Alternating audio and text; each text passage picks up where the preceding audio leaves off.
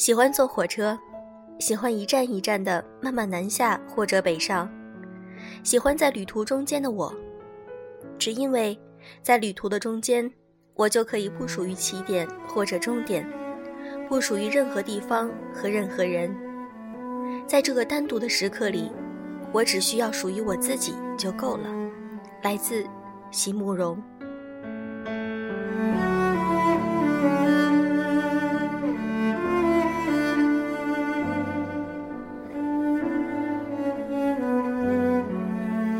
用声音触碰心灵，各位好，欢迎大家收听优质女子必修课，我是小飞鱼。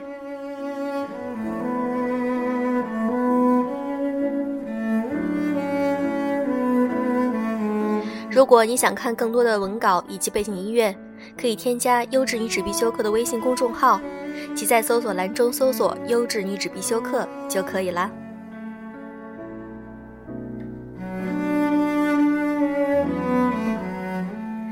最近国产电视剧里有一部非常优良的作品《欢乐颂》，我想很多人都已经在追了。这部电视剧我也有在看，区别于以前的一些非常俗套的电视剧，我很喜欢这部剧，而且在各个微信公众号上都会有这部剧的一些评论以及一些影评。今天我想和大家分享一篇文章，来自于林晚央。高情商的女人永无困境。跟樊姐学人际交往技巧。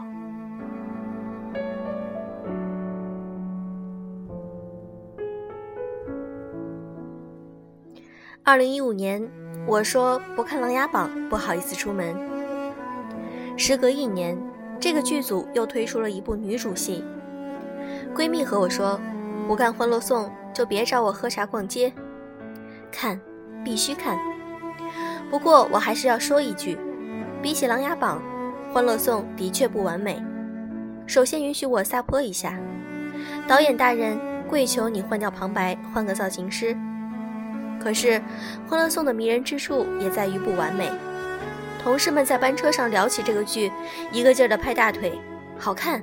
哎呀，终于我们的女主戏不再那么玛丽苏了。我老姐也在追这个剧，她说接地气，代入感强。是的。欢乐颂小区二十二楼的姑娘们都不完美，她们或多或少都有一些小缺点。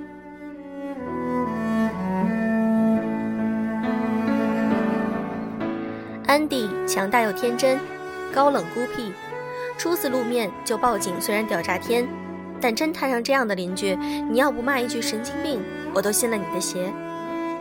樊胜美仗义热情，聪明干练，却虚荣懦弱。看起来无所谓，实际上放不开。据说后期人设会崩，大家忍忍。小曲是个大气的人精儿，十足的明朗小狐狸，开玩笑总是踩过界，看破非说破，少了点体谅心。邱莹莹就是个粘人的糊涂虫，樊小妹说她单纯可爱，小曲说她拎不清，都对。关关呢，努力上进，又软弱纠结。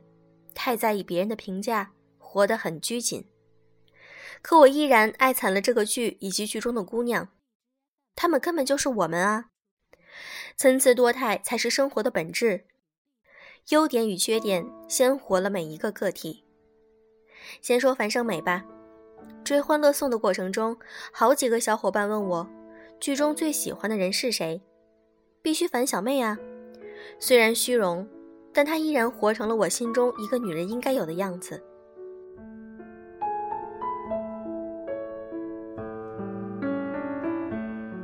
通透，看人入里。樊胜美的配置像是一台 3D 打印机，打眼一扫，便能扫清你的五脏六腑，龌龊的小心思在她面前无处遁形。三十岁，职场情场摸爬滚打过去，常年混在人堆里。冷暖常变，面对遭遇又不慌张的态度，这是他的底气。和安迪吃饭，几句话，他已猜到安迪的心思，推断出其经历。安迪欲言又止时，他适时的让安迪别勉强，不想说就不说，等你想说时，我随时奉陪。高冷如安迪，都觉得和樊胜美在一起很舒服，他融入你，但不干涉你，看穿你，却不揭穿你。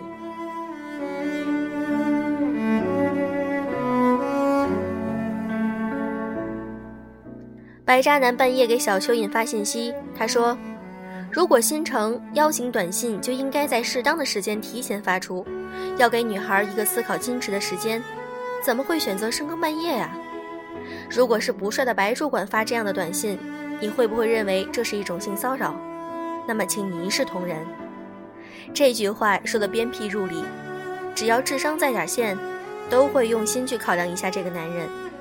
可惜小蚯蚓的智商已清零，他能一眼看穿表象，略去被人约的喜悦，看透男人撩拨女人的本质，这是他的聪明之处。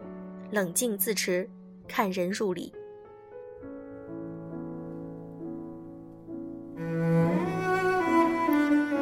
小蚯蚓被整，公司暂停了他的工作，别的同事都在敷衍的安慰小邱，说没事儿的。樊胜美却劝小邱赶紧找工作。因为工作暂停，已说明小邱的主管不打算保他。再者，小邱当着全公司人的面儿揭穿白主管做假账，看起来是对的，实际上破坏了江湖规则。这种事情我们公司也发生过，最后当众揭穿别人和被揭穿的都直接滚出了。很显然，老板认为两个人都不是什么省油的灯，企业里混日子，睁一只眼闭一只眼。谁也不比谁干净太多。成人的世界哪有什么非黑即白，多是灰色地带。小秋不知天高地厚的单纯，实际讨人嫌。樊胜美不过是在告诉他，成人世界没有对错，只有利弊。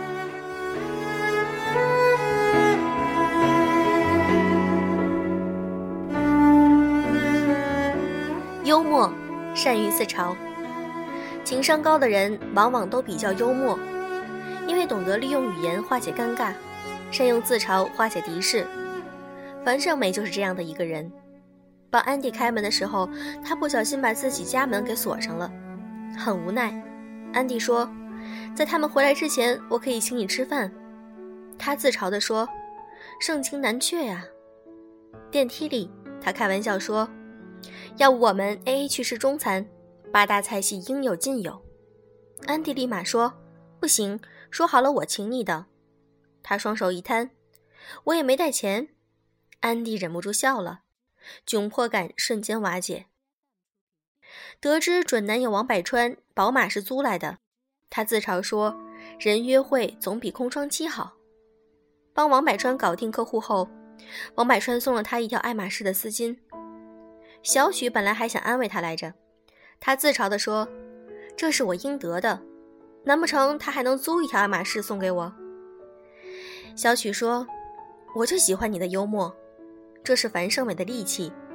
幽默会让人忽略他的无奈不爽，转而欣赏他。”一书说：“自嘲是保护自己的最佳方式之一。”太对了。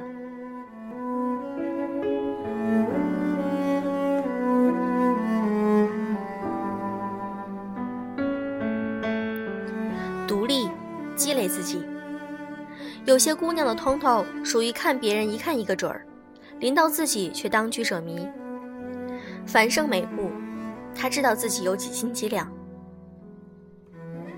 砸白湛男屋子的时候，他只砸不值钱的东西，有那么点价值的电脑，他动都不动。一方面是迫于没钱，但更重要的是他清楚，闹到什么程度是他可以摆平的。小秋找工作的时候。说希望找一个像关关那样的工作，樊胜美直接点醒他：哪那么容易？进那种公司，要么背景过硬，要么实力超强。关关的英语能力可以直接看原版的《生活大爆炸》，你能吗？他坚持认为，大多数普通女孩子要的是脚踏实地的积累，所以她努力工作，拼命变美。她常说一句话：工作才是唯一的依靠。绝对不可以在没有出息的男人身上冒险。这么多年来，他爬到现在的位置，拥有这样的情商，全靠积累。所以他能快速的帮王百川搞定房子，可以当安迪活的 GPS。也才能成为小秋嘴里无所不能的樊姐。一个人的时间用在什么地方是看得见的。小曲用在人脉，安迪用在工作，樊胜美用于独立活在上海。她比谁都明白，女人独立的姿态有多性感。除了自己，谁都不可能跟你一辈子。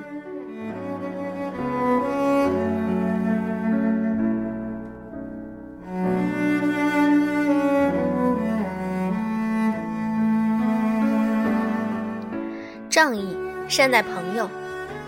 出来混，大家都不是傻子，用没用真心，谁比谁门儿清。樊胜美呢，成为二二零二主心骨，除了交际手腕很高明，最重要的是她用了真心。她提醒小秋提防渣男，给关关讲职场之道。小秋受伤的时候，她第一个冲出来，关关和小秋闹别扭，全靠她化解。她帮安迪开锁。解除安迪心中的疑惑。后来安迪被人黑上了网，他第一个站出来保护安迪，即使对作妖的小曲，他也能帮则帮。对于普通女孩，樊胜美像是最好的导师，温暖、真诚、不矫情。对于活得漂亮的，她又像是战友，懂得进攻，懂得守护。有她在，很安全。失恋失业的小秋和谁都闹别扭，唯独听樊姐的话。安迪那么高冷，却喜欢和他聊天，不是没有道理的。他保护你，却不把善意当炫耀的资本，深谙世事却不世故。他不是没有 bug，更不是没有忧伤，但他总能够深掩内心的失落，抬手跃马扬鞭。看破不说破，通事不入事，知人不评人，难得的聪明啊，樊小妹，你的确值得拥有。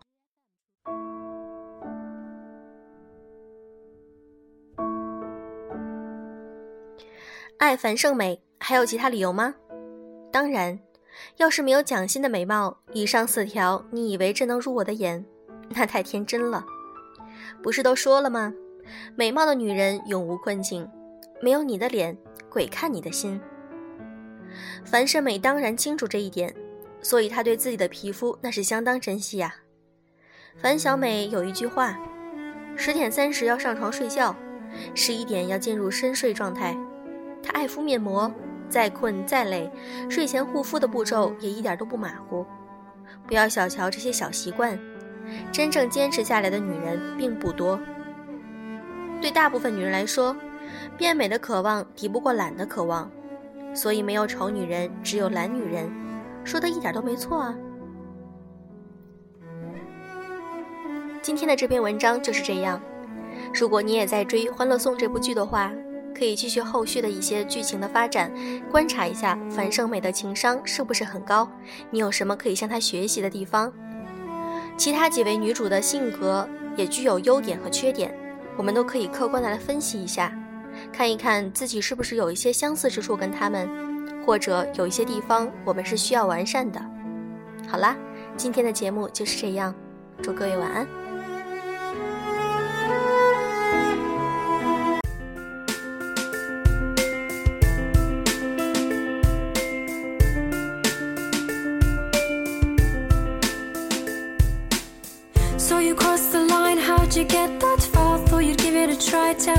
Worth all of the rows we had beneath it all?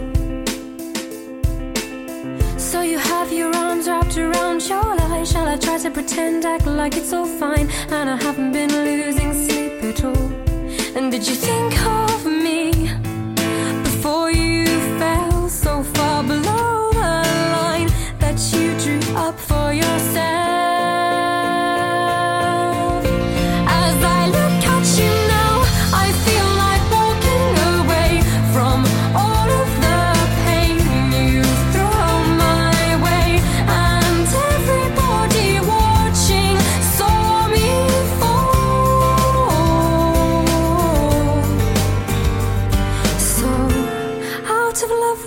just now.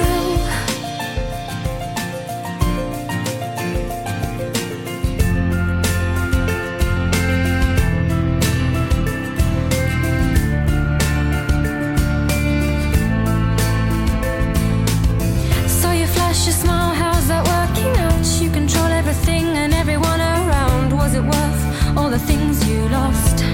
You know it's too cold.